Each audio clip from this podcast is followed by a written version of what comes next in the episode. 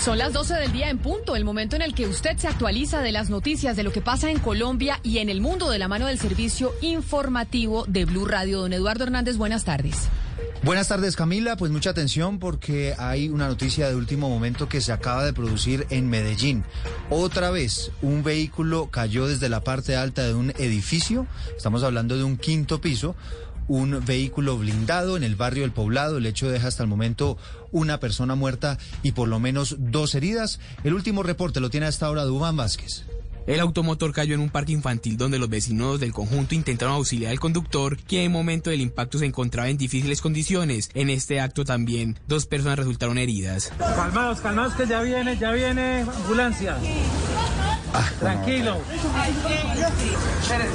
Tranquilo, tranquilo. Aunque fue trasladado a un centro asistencial el conductor, este falleció. A esta hora sigue la atención de la emergencia en la zona del poblado de Medellín por parte de los organismos de socorro. Terrible historia, 12 del día, un minuto. Ahora vámonos a hablar de la alcaldesa de Bogotá, Claudia López, porque en este momento está haciendo anuncios importantes relacionados con la infraestructura de toda la ciudad. ¿Cuál va a ser el futuro de la avenida longitudinal de Occidente, conocida como la famosa ALO, en la zona norte de la capital? ¿Qué va a pasar con la carrera séptima? ¿Y en qué va el tema del corredor verde? Todas estas preguntas las está resolviendo a esta hora, donde está José David Rodríguez. ¿Qué ha dicho la alcaldesa sobre estos temas? Hola Camila, continúa hablando la alcaldesa mayor Claudia López en compañía del secretario de Movilidad Nicolás Estupiñán. Cuatro proyectos, según ella, muy importantes que se van a abrir en el tema de movilidad, pero si quiere, aquí nos acompaña el secretario de Movilidad de una vez, Camila, que sea el mismo secretario de Movilidad que nos diga, muy buenas tardes secretario, bienvenido a Blue Radio, qué obras se van a abrir desde el día de hoy, cuáles son las licitaciones. Dos minutos, aquí lo demoramos nada más. Buenas tardes. Buenas tardes, muy buenas tardes para todos. Aquí acabamos de anunciar con la señora alcaldesa, la señora vicepresidenta de la Nación, el presidente de la ANI, cuatro proyectos supremamente importantes para Bogotá y para la región. Por eso también nos acompañó el gobernador de Cundinamarca. Tenemos entonces la apertura de la licitación de dos proyectos fundamentales, Aló Sur, proyecto muy esperado para todos, y Accesos Norte. Accesos Norte se comprende de la ampliación de la autopista eh, norte y de la carrera séptima. Estos son proyectos que se habían desarrollado desde hace ya varios años, pero que habían estado en problemas de diseño, problemas de coordinación interinstitucional entre Bogotá y la gobernación, y finalmente entonces el día de hoy se abren estos proyectos y también anunciamos entonces la licitación de la ingeniería de valor, que son los estudios y diseños para los tres tramos de nuestro corredor verde. Ese corredor verde entonces inicia la licitación hoy, ¿cuándo se abre una vez? ¿Va a ser en tres tramos? ¿Cómo va a ser ese proceso de la séptima? Entonces son tres tramos. Estos tres tramos se abre hoy la licitación de nuevo de los estudios y los diseños. El primer tramo tiene 12 meses de ejecución, 11 meses de ejecución. Los otros dos tramos tienen 14 meses. Y entonces vamos a esperar eh, a mitad de 2022 para poder entonces licitar las obras que van a terminar entonces a comienzo del 24 y a mitad del 25.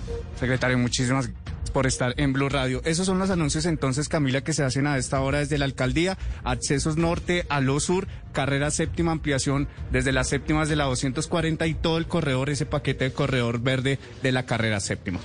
Importantes anuncios, Eduardo, los que está haciendo la administración de Bogotá en términos de infraestructura. Sí, claro, porque eso lo que permitirá obviamente es descongestionar todo el tráfico en el norte de la capital del país y sin lugar a dudas brindar otras alternativas. Las cuarentenas de enero le pasaron factura a la economía y ocasionaron una dura caída tanto del comercio como en la industria. Y Bogotá sigue reportando las peores cifras. Marcela Peña. Enero fue un mes negro para la economía. La industria se contrajo un 1,6% y un 4% de los empleados del sector perdieron sus trabajos en medio del segundo brote de la pandemia.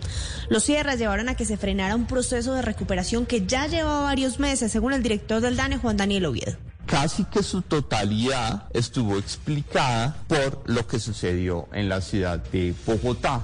Y en el comercio el panorama es aún peor. La contracción de las ventas y del empleo fue del 6,4% en todo el país. Los más afectados fueron los trabajadores de almacenes de ropa, calzado, vehículos y artículos de entretenimiento, así como los empleados de estaciones de venta de combustible que vivieron recortes de personal.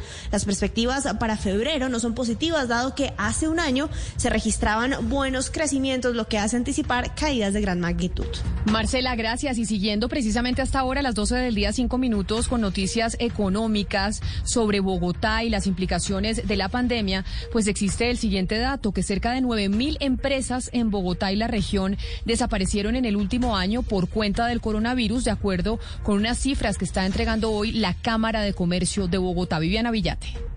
La Cámara de Comercio de Bogotá hizo el balance y en la capital y Cundinamarca hay 50.679 empresas que se contabilizan entre las creadas y renovadas, es decir, alrededor de 9.000 menos de las 59.678 que se registraron entre enero y febrero del año pasado. Las localidades en Bogotá que resultaron más afectadas son La Candelaria con menos 40% de empresas, seguida por Usme con menos 39% y Rafael Uribe Uribe con menos 35%. Empresas que no encontraron más remedio que cerrar durante los al respecto, la Cámara de Comercio ha brindado asesorías a los pequeños y medianos empresarios para mitigar el impacto económico que ha dejado la pandemia. Viviana Villate, Blue Radio. Viviana, gracias. Son las 12 del día, 6 minutos. La Contraloría General de la República ya está investigando este nuevo caso que ocurrió en Medellín, donde al parecer se aplicó una vacuna sin el líquido y a donde llegó un equipo de la entidad para indagar sobre estos hechos.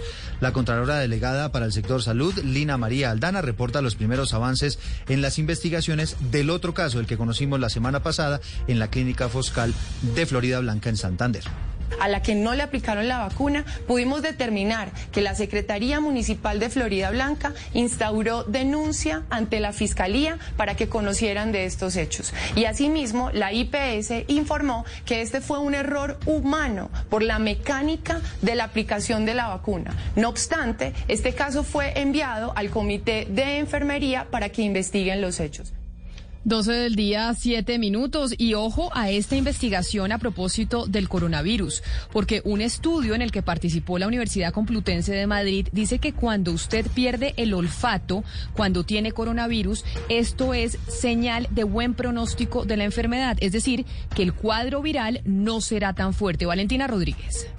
A través de un estudio realizado en numerosos centros con la mayor muestra utilizada hasta ahora de 5.868 pacientes ingresados, los investigadores corroboraron que aunque su origen es todavía un misterio, la pérdida de olfato puede actuar como factor de buen pronóstico de la enfermedad. Además de identificar la pérdida de olfato como factor de buen pronóstico, los investigadores han determinado también que las disfunciones olfativas y gustativas son más frecuentes en mujeres con un 12,41% frente a un 8, 67% en menores de 65 años y en pacientes con patologías de riñón, pulmón, corazón, neurológicas y oncológicas. Las conclusiones de este estudio podrían servir para elaborar índices de riesgo de complicación, lo que sería muy útil e interesante a la hora de observar, tratar o valorar el alta de los pacientes.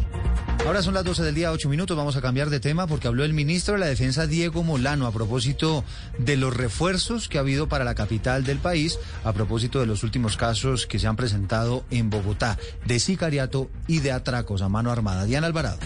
Las autoridades además revelaron que lo que han arrojado las investigaciones es que se ha identificado una caracterización del homicidio en Bogotá y de las estructuras que están actuando de esta manera. Estos hechos estarían asociados a disputas por rentas criminales, principalmente por tráfico local de estupefacientes. Escuchamos al ministro de Defensa, Diego Molano. Seguir con el propósito del plan que se articuló y se acordó con la alcaldesa Claudia López de reforzar pie de fuerza en el caso Bogotá, particularmente seguimos avanzando con el compromiso de traer nuevo pie de fuerza a la ciudad de Bogotá, como ha sido señalado.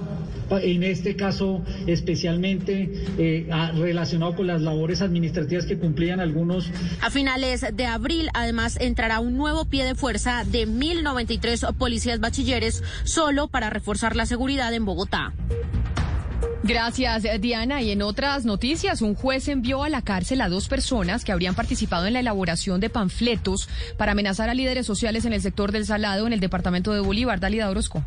Tras finalizar la audiencia de medida de aseguramiento contra Yandy José Rivera y Yuranis Velasco, capturados como presuntos responsables de las amenazas contra líderes sociales del corregimiento El Salado, un juez de control de garantías de la ciudad de Cartagena los envió a la cárcel. De acuerdo a la fiscalía, los capturados, un vecino y una hermana de la lideresa social Girley Velasco, quien también figura entre los amenazados, durante casi dos meses intimidaron a las víctimas con mensajes de texto y llamadas vía celular. Además, serían los autores del panfleto amenazante que circuló el pasado mes de febrero en este corregimiento con los rostros de 11 líderes sociales y otros habitantes de la población. La Fiscalía también dio a conocer que las amenazas se habían originado en el barrio abajo del corregimiento El Salado, sector en el que viven los dos procesados. Los capturados que no aceptaron los cargos fueron imputados con los delitos de amenazas contra defensores de derechos humanos y desplazamiento forzado. Ahora son las 12 del día y 10 minutos. Llamaron a juicio al ex senador Iván Moreno Rojas por el carrusel de las ambulancias en Bogotá de estos escándalos de corrupción. Adrúbal Guerra. El ex senador Iván Moreno Rojas, quien se encuentra condenado a 14 años por su participación en el escándalo de corrupción de la malla vial de Bogotá, acaba de ser formalmente acusado por un nuevo delito, esta vez por exigir dineros en el contrato de ambulancias llevado a cabo en la administración de su hermano Samuel Moreno mientras se desempeñaba como alcalde de Bogotá. De acuerdo con las pruebas recaudadas, el ex senador Moreno Rojas habría influido decisivamente en la selección de la Unión Temporal Transporte Ambulatorio Bogotá, a la que se le adjudicó el contrato de ambulancias, así como en la distribución de pagos indebidos a servidores públicos del distrito y a particulares por un valor superior a los 6 mil millones de pesos. Por estos hechos, la Sala de Instrucción de la Corte Suprema de Justicia acusó formalmente a Iván Moreno para que responda por los delitos de interés indebido en la celebración de contratos y peculado por apropiación.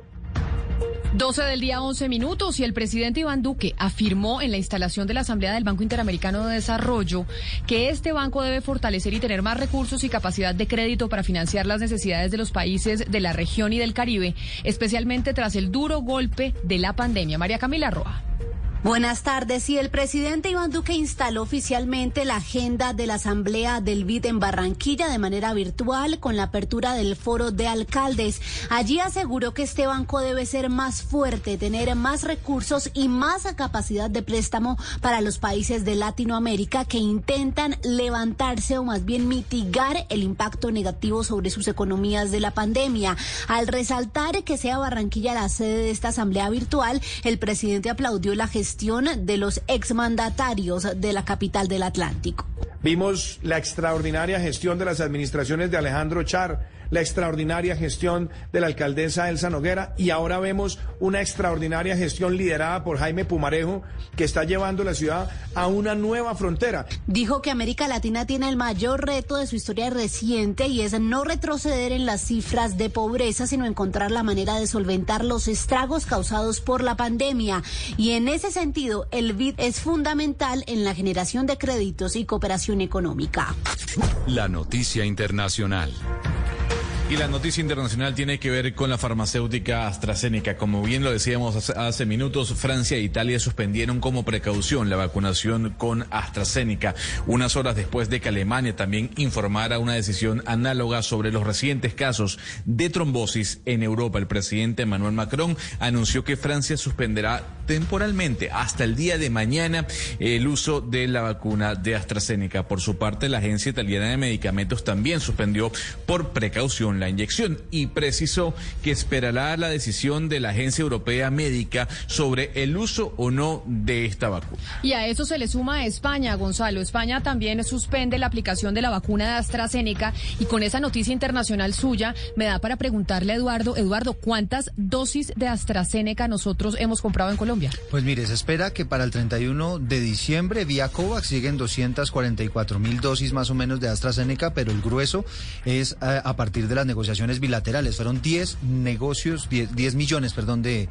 de, vacunas que le compramos directamente a AstraZeneca, más 10 millones que llegan a través del mecanismo COVAX. Es decir, AstraZeneca es el laboratorio que más hemos adquirido nosotros. Pues es uno de los que más junto a Pfizer. ¿Y qué pasa entonces con esas vacunas si resulta que dejan de poner la vacuna de AstraZeneca en toda la comunidad pues europea y se sabe que, que, pues, que tiene unos efectos secundarios? Pues mire, eh, los efectos secundarios, lo que han dicho los laboratorios es no está, se han podido no se sabe si exactamente mm, corresponde a un lote específico de la vacuna, si tiene que ver con la vacuna o si nada tiene que ver con la vacuna.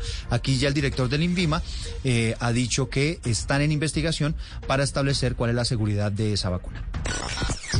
La noticia deportiva. La noticia deportiva hasta ahora, dos goles de Luis Fernando Muriel y uno más de Dubán Zapata están nominados al mejor del mes de febrero en el Atalanta de Bérgamo. Los colombianos pelean junto a Mateo Pesina y Ruslan Malinovsky. Esperamos el ganador, a ver si es uno de los colombianos. En la información del equipo italiano, ya está en Madrid con Luis Fernando Muriel y Dubán Zapata a la cabeza para enfrentar mañana desde las 3 de la tarde al Real Madrid en el juego de vuelta de los octavos de final de la Liga de Campeones de Europa y serie que van perdiendo 1 por 0.